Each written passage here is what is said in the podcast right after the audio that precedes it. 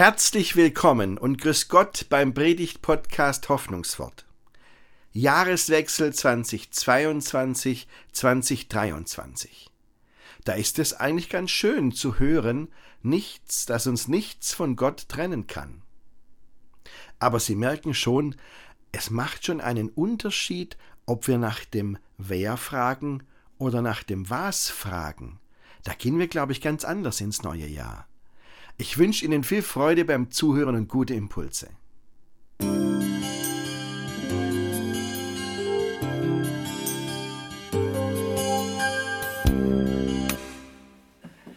Ich habe eigentlich gedacht, da wären wir drüber weg, liebe Gemeinde, und das interessiert jetzt echt keinen Menschen mehr.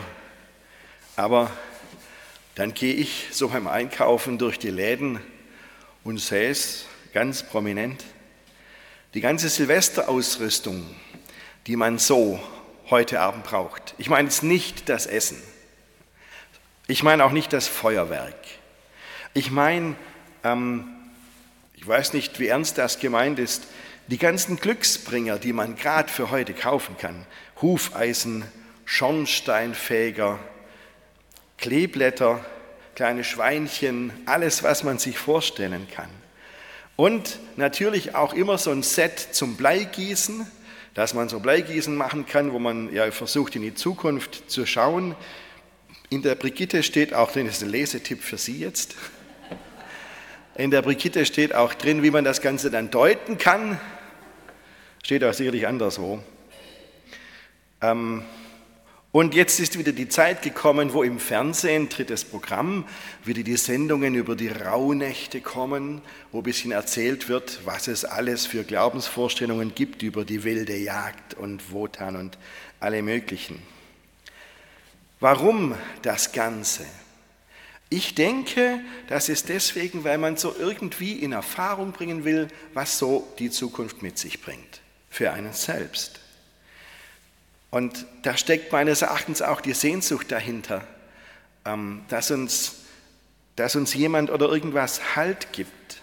Wir versuchen das ja auch positiv zu beeinflussen. Wir wünschen uns Glück. Ich nehme das schon ernst. Ich, diese Sehnsucht ist absolut verständlich. Aber wer könnte das nicht verstehen? Und unser Glaube kennt ja auch diese Sehnsucht, die gleiche übrigens. Aber unser Glaube gibt ganz andere Antworten als die ganzen Silvesterspiele, die man sich so kaufen kann. Da wird sogar das Bleigießen überflüssig. Ich weiß, das ist jetzt geschäftsschädlich, was ich hier sage, aber wer das wollte, hat sich eh schon eingedeckt. Ich sage heute Abend wieder mit vielen Worten, aber eigentlich nur diesen einen Satz. Wenn du wissen willst, was deine Zukunft dir bringt, dann schau erst in die Vergangenheit. Und dann wirst du erkennen, dass Gott, der damals in der Vergangenheit am Werk war, dich auch morgen trägt. Das ist ein Satz. Und ich bin auf diesen Satz gestoßen, weil ich in der Bibel im Römerbrief gelesen habe bei Paulus, dass nichts uns von Gott trennen kann. Ich lese Ihnen das mal vor. Kapitel 8 ab Vers 31. Paulus schreibt an die Römer, Gott ist für uns. Wer kann uns da noch etwas anhaben? Er hat ja nicht einmal seinen eigenen Sohn verschont, sondern hat ihn für uns alle hergegeben. Wird uns dann zusammen mit seinem Sohn nicht auch alles andere geschenkt werden? Wer wird es noch wagen, Anklage zu erheben gegen die, die Gott erwählt hat? Gott selbst erklärt sie ja für gerecht. Ist da noch jemand, der sie verurteilen könnte? Jesus Christus ist doch für sie gestorben. Mehr noch, er ist auferweckt worden und er sitzt an Gottes rechter Seite und tritt für uns ein. Was kann uns da noch von Christus und seiner Liebe trennen? Not etwa? Angst, Verfolgung, Hunger, Entbehrungen, Lebensgefahr, das Schwert des Henkers. Mit all dem müssen wir rechnen, denn es heißt in der Schrift, Deinetwegen sind wir ständig vom Tod bedroht. Man behandelt uns wie Schafe, die zum Schlachten bestimmt sind.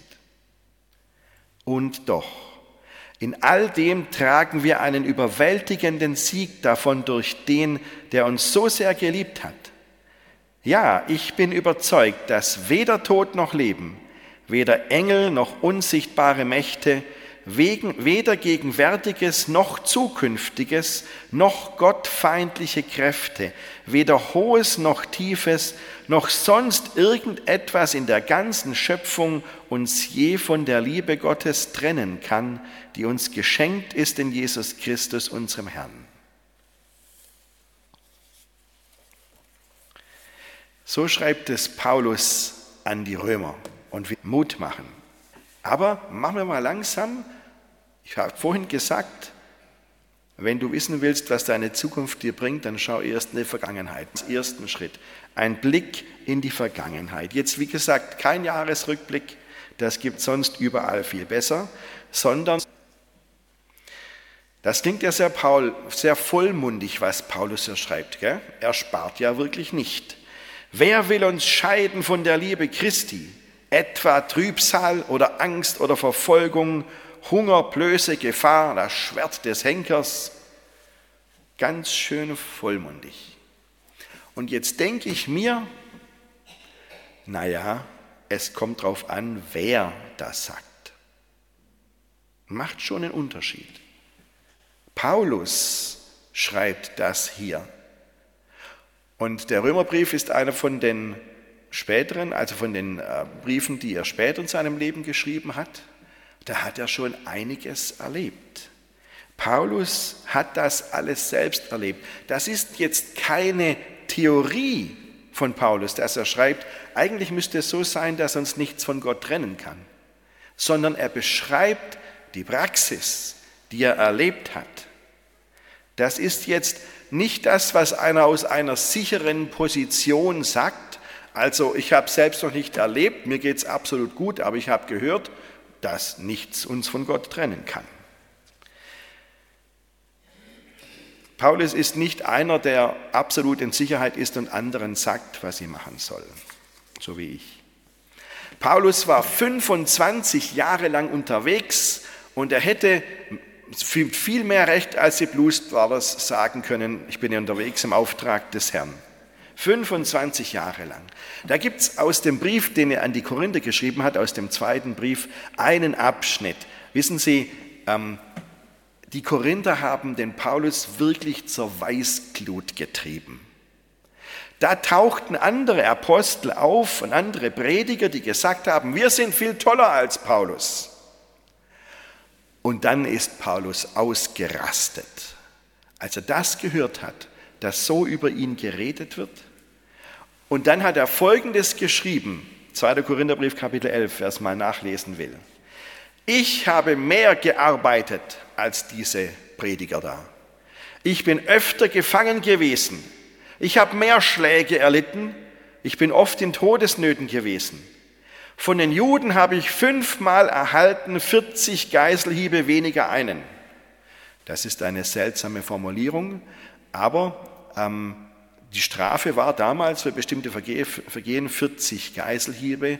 Es durfte nicht mehr als 40 Peitschenschläge geben. Und dann haben sich die Henker gesagt, ich will nicht gegen Gottes Gebot verstoßen. Wenn die Vorgabe ist, nie mehr als 40 Schläge, machen wir lieber 40 weniger 1, also immer 39, falls sie sich verzählt haben. Unglaublich. Paulus schreibt weiter, ich bin dreimal mit Stöcken geschlagen worden, einmal gesteinigt worden. Dreimal habe ich Schiffbruch erlitten. Einen Tag und eine Nacht trieb ich auf dem tiefen Meer. Ich bin oft gereist, ich bin in Gefahr gewesen durch Flüsse, in Gefahr unter Räubern, in Gefahr unter Juden, in Gefahr unter Heiden, in Gefahr in Städten, in Gefahr in Wüsten, in Gefahr auf dem Meer, in Gefahr unter falschen Brüdern, in Mühe und Arbeit, in viel Wachen, in Hunger und Durst, in viel Fasten, in Frost und Blöße. Und außer all dem noch das, was mich täglich, das täglich auf mich einstürmt und die Sorge für alle Gemeinden. So schreibt Paulus über sein Leben. Normalerweise ist er bescheidener, aber wie gesagt, die Korinther haben ihn echt zur Weißglut getrieben und dann hat er wirklich losgelegt. Paulus kann von sich selbst sagen, ich habe das alles erlebt, was ich hier schreibe. Aber Gott hat mich nie hängen lassen. Und sehen Sie, wenn so einer mit diesen Erfahrungen sagt, von Gott kann uns nichts trennen, dann nehme ich ihm das ab. Deswegen ist es gut, mal darauf zu schauen. Gott, Paulus sagt ja sogar, das ist doch klar, dass Gott uns nicht hängen lässt. Er hat doch alles für uns getan. Selbst sein Sohn Jesus war ihm nicht zu schade für uns. Jesus ist erst einmal, Gott ist in ihm erst einmal Mensch geworden. Das ist Weihnachten. Und dann hat Gott Jesus seinen Sohn den Menschen ausgeliefert. Das ist dann Karfreitag. Und die haben ihn umgebracht am Kreuz. Heute tragen viele Menschen so ein kleines Kreuz um den Hals. Das ist einerseits Mode. Ähm, wenn man sich mal überlegt, ist es eigentlich auch ein bisschen makaber, weil das ist ja ein Hinrichtungsgerät und niemand hat so einen kleinen goldenen elektrischen Stuhl um den Hals. Aber ähm, es ist inzwischen so in unsere Kultur eingegangen, dass es für die Leute auch ein Trost ist, ein Kreuz um den Hals zu tragen und zu sagen, ich weiß, was ich Gott wert bin. Er hat sogar Jesus für mich nicht verschont. Und Jesus ist nicht abgehauen, als es um alles ging, weil er wusste, jetzt gilt's. Gott schenkt mir so viel. Und auch das kann so ein Kreuz um den Hals aussagen. Sehen Sie, bevor man in die Zukunft blickt, ist es gut, in die Vergangenheit zu schauen, einen Blick zurückzuwerfen. Und dann sehen wir, ich bin wertvoll für Gott. Er hat mir schon immer geholfen und Jesus ist für mich gestorben. Gott wird auch mich tragen. Und genau deshalb ist es gut, dass wir uns heute hier in der Kirche treffen. Wissen Sie, Party nachher ist auch schön, keine Frage. Aber jetzt mal kurz runterschalten und sich bewusst machen, mein Platz in dieser Welt ist bei Gott, weil ich für ihn wertvoll bin und er alles für mich getan hat. Das ist gar nicht schlecht. Das muss man sich mal bewusst machen, wenn es ruhig ist, denn in der Angst, wenn es hart auf hart kommt, haben wir für solche Gedanken keinen Kopf mehr. Das ist Martin Luther auch so gegangen. Martin Luther hat mal über diesen Bibelabschnitt, den ich Ihnen vorhin vorgelesen habe, aus dem Römerbrief eine Predigt gehalten. Und in dieser Predigt hat Martin Luther gesagt, dies ist ein kurzer Text, aber er ist weit von uns, wenn uns eine Not anstößt. Hier steht, Gott sei unser Freund und schenke uns mit Christus alles. Dennoch glaubt es niemand, wenn sich die Stücke bei uns erregen. Angst, Tod. Darum ist's Not, dass man diese Worte nur frisch treibe. Denn wir glauben in der Angst, jetzt ist es rasch geredet, aber in der Not ist es weiter von uns als der Himmel. Darum lasst uns nur diese Worte lernen, dass wir ein Fünklein davon in der Angst kriegen. Da will Gott treulich helfen und uns stärken um des Fünkleins willen. So hat es Martin Luther beschrieben. Lieber mal in Ruhe drüber nachdenken und die Sache sich bewusst machen. Im Eifer des Gefechtes ist nicht viel Zeit dazu. Deshalb dieser Gottesdienst am letzten Tag dieses Jahres. Wir halten inne und wir merken, was auch immer in diesem Jahr 2022 geschehen ist, ich bin noch da. Trotz aller Krisen, die da waren, ich bin noch da. Trotz der Krankheit, die ich erlebt habe, ich bin noch da. Trotz aller Sorgen, die ich mir so mache, ich bin noch da. Und trotz der Trauer, ich bin noch da. Bis hierher hat mich Gott gebracht. Es hat Zeiten gegeben, da war jeder Tag schwer. Und manchmal denkt man morgens, nee, abends, denkt man dann abends, hätte ich nie gedacht, dass ich das irgendwie schaffe, dass ich da durchkomme. Aber mit der Kraft, die Gott mir gibt, habe ich es geschafft. Paulus legt noch eine Schippe drauf und sagt, in dem allen überwinden wir weit durch den, der uns geliebt hat. Ich bin noch da. Sie sind noch da. Gott sei Dank. So, und jetzt tue ich mal einen Blick nach vorne. Unsere Zukunft 2023.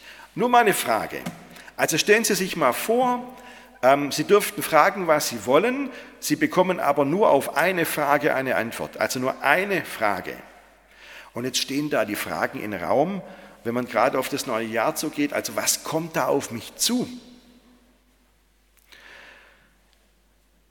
Aber man könnte auch fragen, wer geht da mit mir durch? Was wäre Ihre Wahl? A oder B? Was oder wer? Ich glaube, wir, es hilft uns mehr, wenn wir sagen, wenn wir fragen, wer. Denn wenn der richtige Mensch mit uns da durchgeht, dann kann kommen, was will. Und das ist doch der Knackpunkt bei diesen ganzen Zinn, äh, ne, Bleigießereien und was es da für Glücksgeschichten gibt an Silvester. Die geben immer nur angeblich eine Antwort auf die Frage, was kommt da? Nur das beantworten diese Glücksgeschichten hier, aber niemals auf die Frage, wer geht da mit uns. Deswegen kann man das locker vergessen. Viel wichtiger ist doch, dass wir einen Wanderführer haben, wenn wir so durchs neue Jahr wandern. Das hilft manchmal wirklich mehr. Die Frage ist nämlich, wie der sich verhält. Und da habe ich, Sie wissen alle, ich bin kein großer Bergwanderer. Gell? Jetzt kann ich also nicht von meinen vielen Erfahrungen erzählen. Mein Berg ist da zur Kohlhütte auf. Das langt. Aber fassen Sie auf, ähm, der Bischof Mainz von Braunschweig, der hat ähm, mal erzählt von einem Wanderurlaub, in dem er war. Das ist so ein richtiger Bergwanderer. Und der hat erzählt, er ist da mit einer geführten Gruppe den Berg rauf. Dann gingen sie eine ganze Weile an einem richtig steilen Abhang entlang. War nicht so tragisch, der Weg war gut. Und dann war vor dem Abhang waren Büsche, manchmal auch so ein Baum.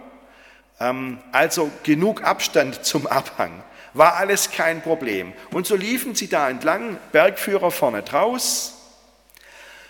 Und dann kam aber eine Stelle, da kam keine Vegetation mehr. Da gab es also keine, keine Büsche mehr, keine, kein Baum mehr auf der Seite, sondern man kann direkt runter sehen, den ganzen steilen Abhang runter, weiß nicht, wie tief man da dann gesehen hat. Und dann plötzlich der Mann vor Herrn Mainz, bleibt stehen, bleibt einfach stehen. Und er fragt so vor, was, ähm, was ist, wie sieht es aus? Und der, sagt, der Mann sagt, ich gehe keinen Schritt mehr weiter, da geht es runter. So, und der ging wirklich keinen Schritt mehr. Und was macht jetzt der Bergführer? Die haben das nach vorne weitergesagt, der Bergführer kam dann zurück zu dem Mann. Und jetzt wissen Sie was? Ich finde das eigentlich genial, aber wahrscheinlich sagen Sie als erfahrene Bergwanderer, macht man immer so. Der Bergführer nimmt die beiden Stöcke, die er hat, die der Mann hatte, und hat die Stöcke so links und rechts von dem Mann hingehalten und hat gesagt, hören Sie mal her, ich gehe vorne draus und halte die Stöcke vorne, sie halten sich wie an einem Geländer fest und Bischof Mainz hinten ist der Mann, der hinten steht und die Stöcke in der Hand hat. Und so laufen wir jetzt zu dritt weiter. Und so hat es funktioniert. So ist der Mann weitergelaufen, links und rechts, wie der Wanderstock wie ein Geländer praktisch, wo er sich festhalten konnte, ein Mann vorne, ein Mann hinten. Und so ist er durch diese, aus dieser Lähmung rausgekommen. Also das hat mich schon beeindruckt. Und ich glaube, dass Gott manchmal genauso zu uns ist. Er reicht uns einen Stock zum Festhalten und dann können wir weitergehen. Und notfalls reicht er uns auch zwei auf jeder Seite einen. Und deshalb sage ich, mit Gott als Wanderführer in dieses neue Jahr ist mir viel wichtiger zu wissen, dass Gott mit mir geht, als was da auf mich zukommt. Und ich sage, gut, mit dieser Voraussetzung, mit der Antwort auf die Frage, wer, packen wir an, was angepackt werden muss. Ob das jetzt persönlich ist, in der Familie oder was unsere Beziehungen anbetrifft, packen wir es an. Unterstützen wir unsere Jugend. Helfen wir den Flüchtlingen immer noch und den Leuten in der Ukraine und anderswo. Nehmen wir gelassen und getrost die Herausforderungen des neuen Jahres an und halten wir zusammen. Wenn es richtig hart auf hart kommt, ist Gott da, links ein Stock, rechts ein Stock zum Festhalten und wir kommen aus unserer Lähmung raus und können weitergehen. Mehr muss ich jetzt am Beginn dieser Wanderung eigentlich gar nicht wissen. Denn wir können das alles in der Gewissheit machen, von der Paulus geschrieben hat. Ich bin gewiss, dass weder Tod noch Leben, weder Engel noch Mächte noch Gewalten, weder Gegenwärtiges noch Zukünftiges, weder Hohes noch Tiefes noch eine andere Kreatur uns scheiden kann von der Liebe Gottes, die in Christus Jesus ist, unserem Herrn. Amen.